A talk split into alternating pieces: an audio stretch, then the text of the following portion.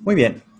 El día de hoy vamos a tener una clase de introducción en la cual vamos a hablar sobre la construcción de pruebas psicológicas desde, vaya, una perspectiva introductoria, valga la redundancia, pero también vamos a verla desde el punto de vista histórico, vamos a ver sus antecedentes y sus funciones.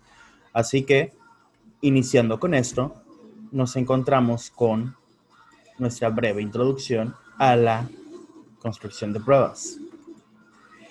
Aquí vale la pena incluso hablar de cómo la medición en la psicología constituye una herramienta que le permite al psicólogo cuantificar características humanas y objetivizar procesos de evaluación. Las pruebas hacen parte de un proceso general, eh, vaya, organizado para llegar a una impresión diagnóstica, pero no se pueden convertir en un único medio de información. Por lo tanto, los resultados obtenidos en las pruebas deben estar acompañados de otras técnicas o herramientas que le permitan al psicólogo establecer relaciones y obtener finalmente una valoración general. El manejo de estos instrumentos de medición requiere de una fundamentación teórica, de un conocimiento técnico de los instrumentos y de un manejo ético de los mismos, Mientras que no se cumplan estos requerimientos, conceptos como medición en psicología, evaluación y psicometría siempre serán motivo de cuestionamientos. Ahora, ya que tenemos nuestra introducción, hablemos sobre la medida de lo psicológico. Los instrumentos de medición psicológica han jugado un papel importante en la historia de la psicología. No obstante, a pesar de los avances teóricos, las técnicas de evaluación psicológica aún tienen que resolver muchos aspectos técnicos y enfrentar acalorados debates sociales, políticos y económicos. Con todo, a pesar de padecer una fuerte oposición y de hallarse lejos de la perfección, las pruebas psicológicas satisfacen algunos de los requerimientos sociales importantes en la toma de decisiones, sobre todo si se dan cuenta en los procesos de reclutamiento y selección de personal. Ahora, es claro que ellas tienen una gran influencia en nuestras vidas. Para ingresar a la escuela, las pruebas deciden si aprobamos o reprobamos. También pueden determinar si necesitamos educación especial o, una vez superada la etapa escolar, a qué universidad o carrera podemos aspirar. Incluso cuando salimos de la universidad, se necesitan pruebas para determinar dónde trabajar de modo que gran parte de la vida de cada persona depende de los resultados de pruebas y de hecho las pruebas tienen importancia internacional. En esta clase no solo, vaya, esta clase no solo pretende dejar clara la importancia de las pruebas psicológicas en el mundo, sino establecer una clara diferencia entre los términos que se involucran en este proceso.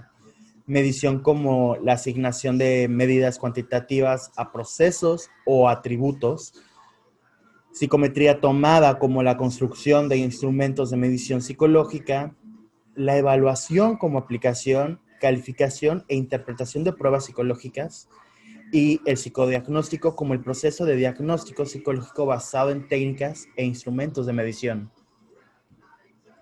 Para cerrar esta parte, hay que aclarar que también se trabajará el manejo ético de los instrumentos psicológicos y la importancia de la validación de instrumentos en diferentes contextos como medida de validez y confiabilidad de las pruebas. También es importante puntualizar que como cualquier instrumento de medida, en cualquier campo de actividad, la utilización incorrecta de los test resulta nefasta, cuestión que es especialmente grave en psicología, área en la cual están implicadas decisiones de suma importancia para la vida de las personas. Ahora, bien, la mayoría de los, problemas, más que de los test en sí, proviene de su uso inadecuado, de su construcción, de sus propiedades técnicas o del manejo inadecuado del evaluador. Este uso inapropiado por parte de personas sin una formación suficiente es el mayor responsable de muchas de las críticas que reciben los test, los cuestionarios y las escalas psicológicas. Por eso, y tomando en cuenta que los test siguen siendo una herramienta imprescindible en la práctica psicológica en todo el mundo y todo indica que va a seguir siéndolo en el futuro.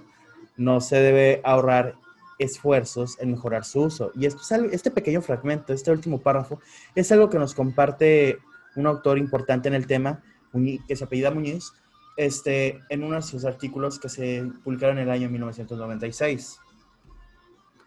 Ahora, teniendo en cuenta lo anterior, también comenzaremos también diciendo que las pruebas son para los psicólogos una herramienta para obtener información, la cual a su vez les permite plantear luego una impresión diagnóstica con miras a desarrollar una acción preventiva o de intervención, según la dinámica del caso.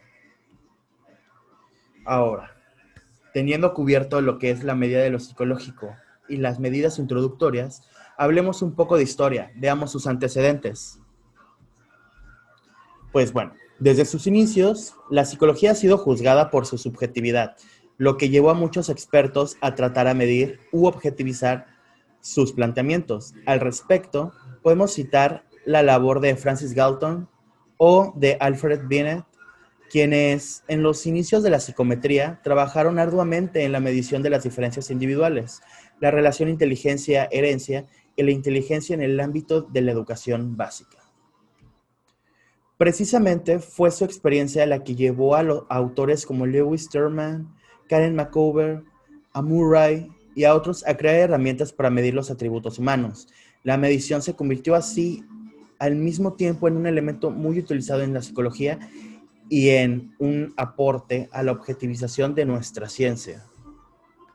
Las necesidades de medir es evidente en la mayoría de las actividades técnicas o científicas. Sin embargo, no solo importa contar con medidas, sino también saber sino también saber si dichas medidas son válidas. Para ello, debemos recordar la definición de medición como el proceso por el cual se asignan números o símbolos a atributos de entidades del mundo real, de tal forma que los describa de acuerdo con reglas claramente definidas. En cualquier disciplina técnica o científica, la validez de la medición se basa en el respeto a los principios de la teoría en general de la medición. En este sentido, una representación por medición de un atributo es adecuada si es coherente con la idea conceptual sobre dicho atributo comúnmente aceptada por los expertos. Por lo tanto, iniciando ya nuestra línea de tiempo, nos encontramos, nos vamos a dividir en cinco fases.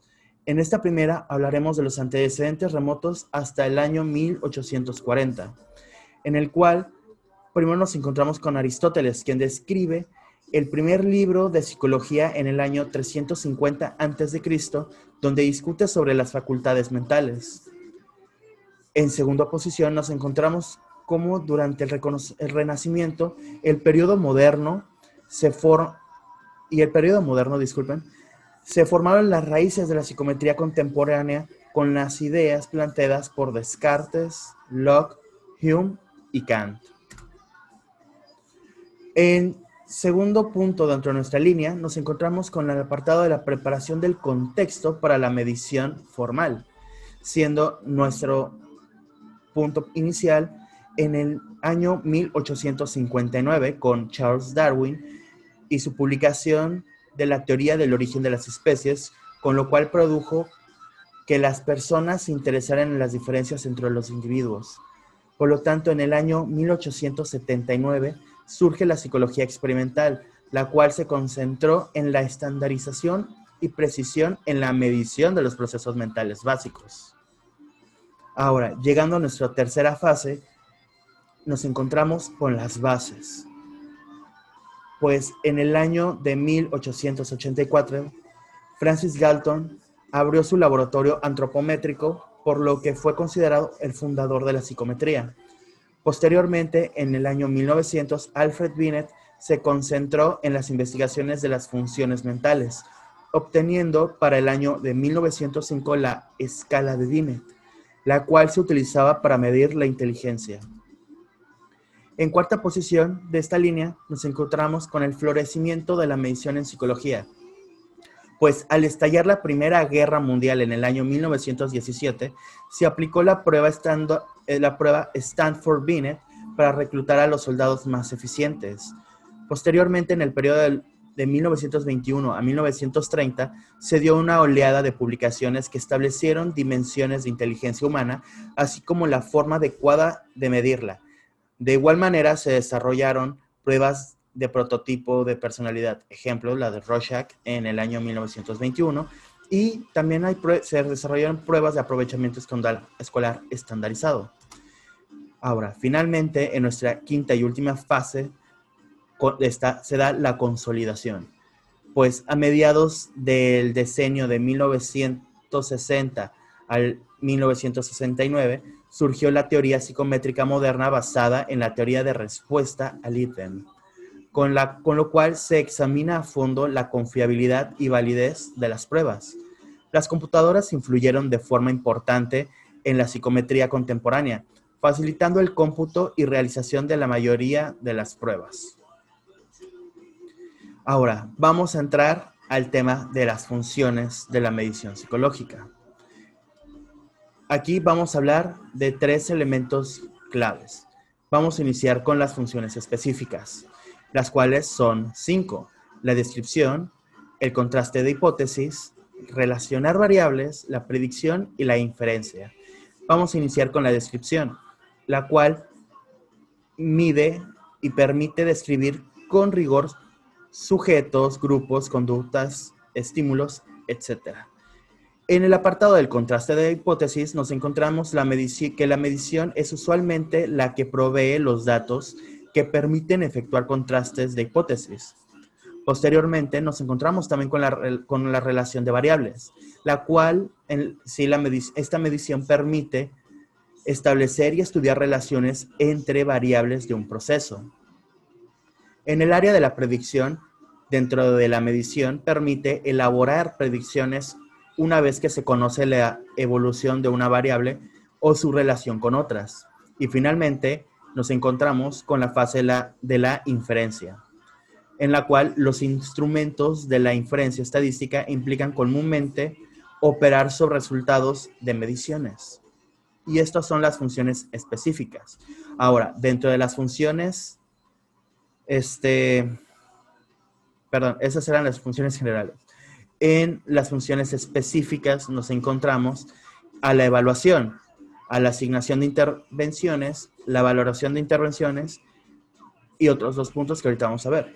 En el primer punto de la evaluación, frecuentemente el diagnóstico y la evaluación psicológica se fundamentan o usan mediciones como instrumento muy importantes mientras que en el área de la asignación de intervenciones, la asignación de tratamientos, intervenciones o programas, ya sean terapéuticos, de formación, educativos o de selección, entre otros, nos llevan también a la valoración de intervenciones, en la cual la medición permite conocer el grado de éxito de una intervención o algún programa.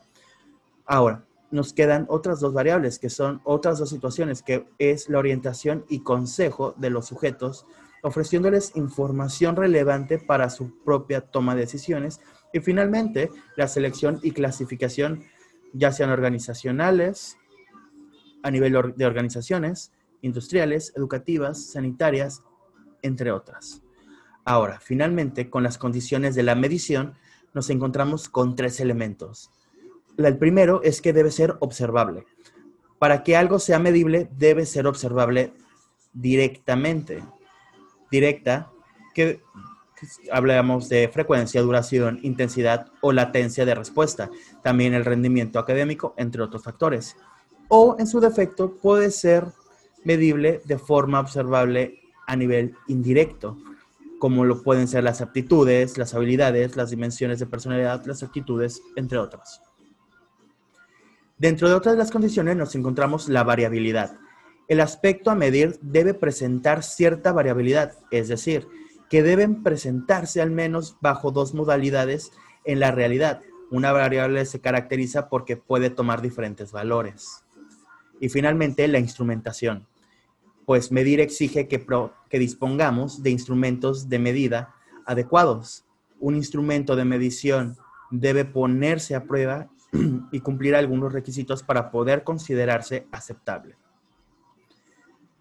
Y con esto terminamos el tema. Aquí hay unas cuantas referencias bibliográficas y Ahora, este tema, les repito, es introductorio. Por lo tanto, no va a haber mayor complejidad en su entendimiento. Eso espero. Cualquier cosa, pueden hacer las preguntas respectivas en, la parte de los comentarios y en el grupo. Así que, sin más por el momento, con esto terminamos nuestra, nuestra clase, nuestra sesión del día de hoy. Así que, hasta luego.